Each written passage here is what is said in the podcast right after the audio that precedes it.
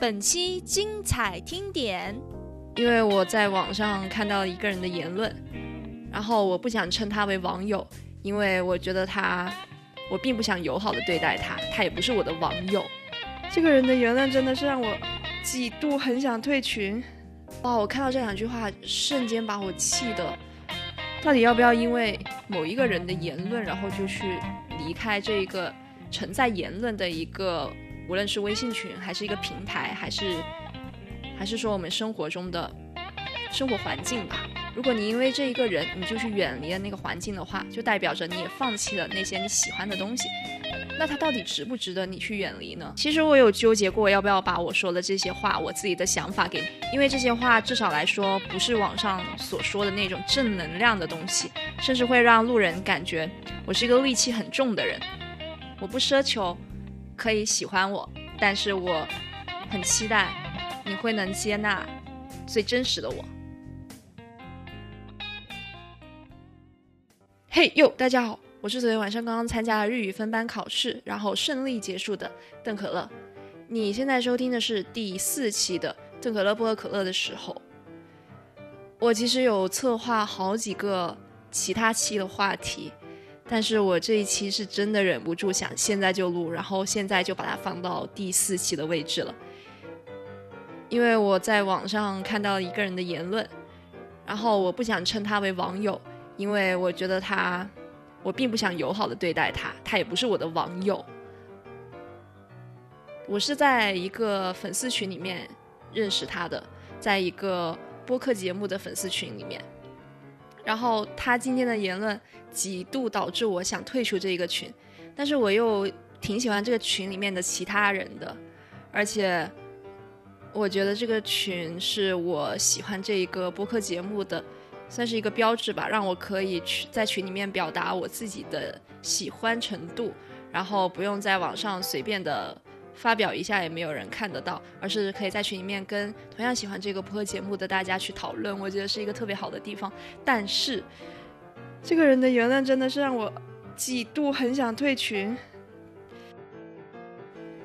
这件事情的开端是这样的，不知道谁在群里面提了一下女性主义的事情，好像是说一个女性主义的播客，呃，挺好的，有什么什么样的表达方式，有什么什么样的言论值得我们去学习之类的东西吧。然后这个人突然跳出来说了一句：“我不太明白啥叫女权，女权受啥压迫了？”哇！我看到这两句话，瞬间把我气的。然后我再把他其他的言语给你们读一读。现在不都让着女孩吗？我工作的时候，所有的重活基本都不让女同事插手。我妈以前上班的时候，扛麻袋搬重物那是家常便饭。张嘴骂老爷们的比老爷们骂女人的要多。哈？这你可错了，日本女性现在爽得很。现在日本女性法律保护得很好，男人不敢轻易女离婚。女的在家里面带孩子去送去学校之后，就在美容院做做运动，然后跟邻居八卦一下，顺便搞个外遇。等年纪大了，男人退休一离婚，财产分一半，男人的退休金拿一半，还每个月拿赡养费。这就是他目前我想搜集到的所有令我讨厌的言论。其实我觉得，如果遇到了一些讨厌的言论的话，是应该当面怼回去，或者当面讨论一下，直接在群里面跟他说就好了。我也有在群里面参与这次讨论，但是我参与的次数比较少，就偶尔发言一两句而已。我真的不知道应该怎么样去回怼他，我真的不应不知道应该用什么数据、什么理论去证明他不是这么一回事儿。我不了解这方面的东西。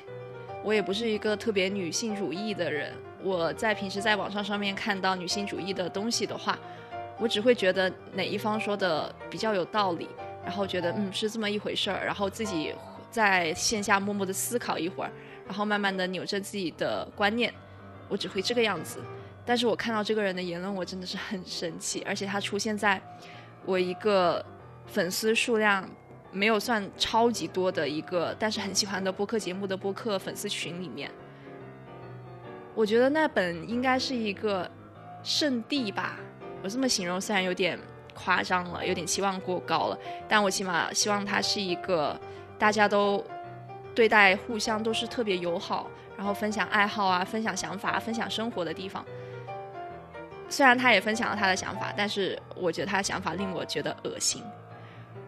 虽然他说的其他想法是有正确的地方，而且他似乎在群里面也拥有，嗯，说的一些话语拥有不错的赞同率吧。但是他的说的恶心的话是让人完全忽略掉他说的其他有道理的话。每个人有说的对的话，也有说的不对的话的吧。但是我觉得不能因为他说的对的那些话，然后就让他忽略他说的错的那些话。所以我现在在纠结要不要退群。我感觉因为这一点点事就退群，有点怪可惜的。但是他现在仍然在群里面讨论着女性主义的话题，让我觉得特别恶心，特别恶心。而且他做了一个很聪明的事情，就是他在讨论的开端的时候就说了一些我刚刚说的那些话。而且他做了一个很聪明的事情，就是他在讨论的开端的时候就说了一些我刚刚提到他说的那些话，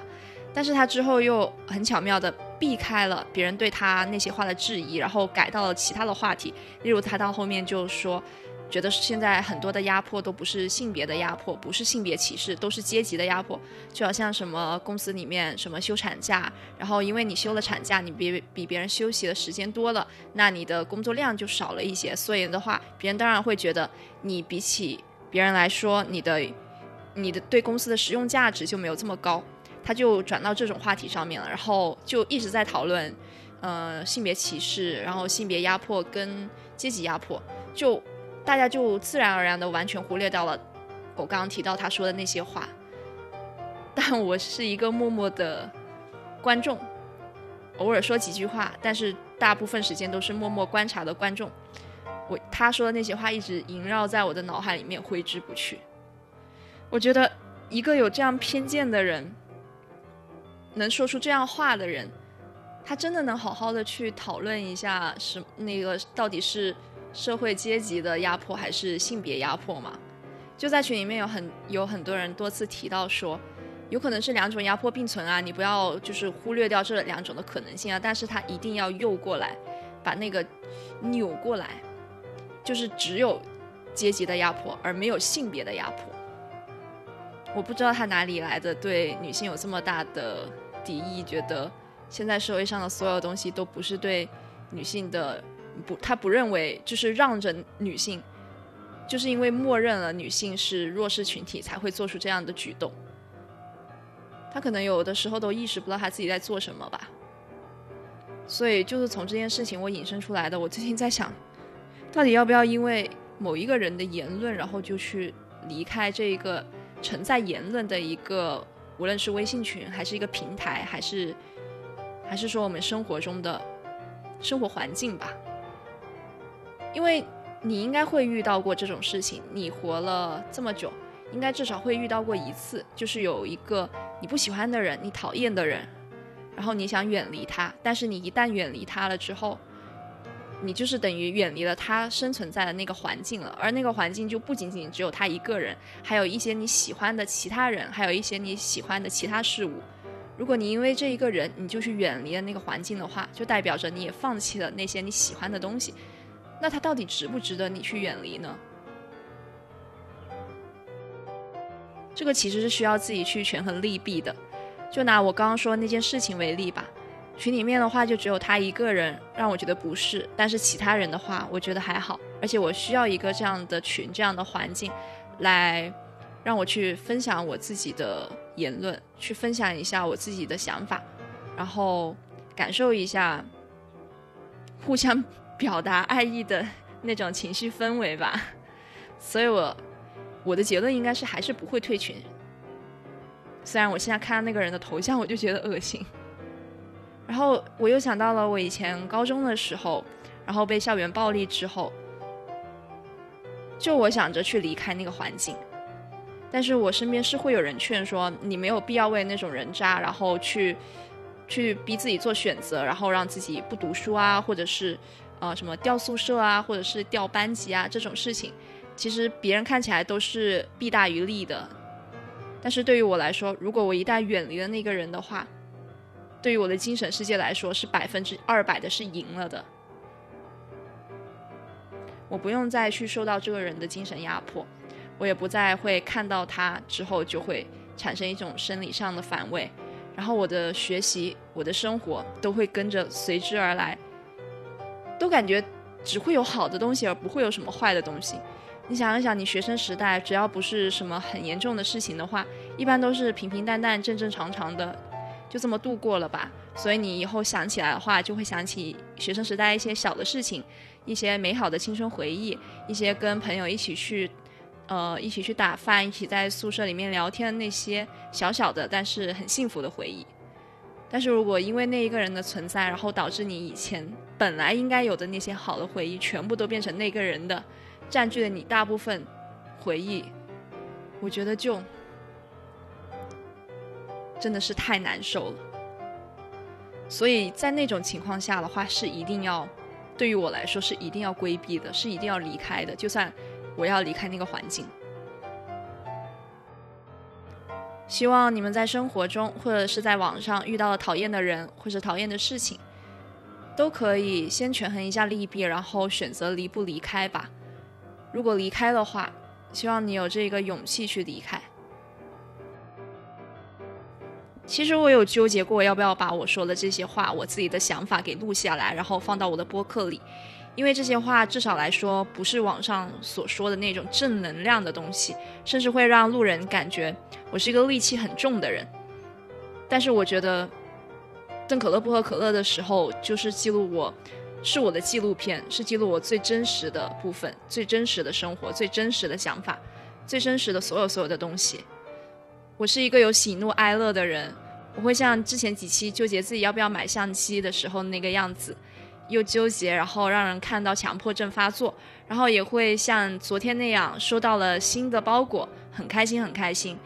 然后也会像可乐 FM 里面的我一样，然后让人听起来好像很元气，然后好像令人。可以给别人传递开心的那种氛围，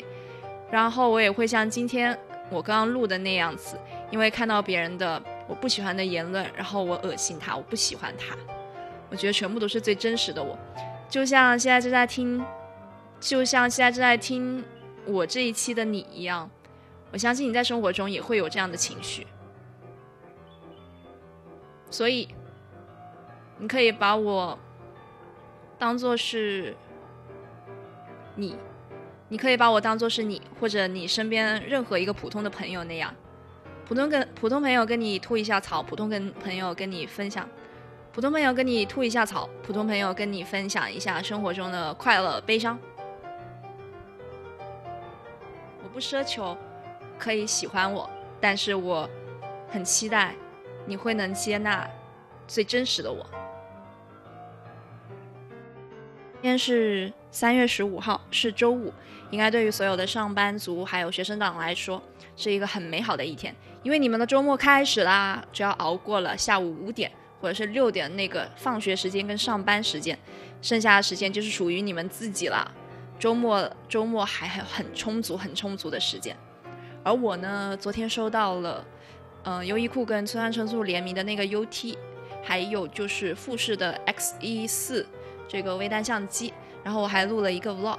上传到了 B 站，名字叫做邓可乐同学。如果你感兴趣的话，哎，就去看吧，看不看都可以的。如果喜欢的话，嗯，提前祝周末快乐，拜。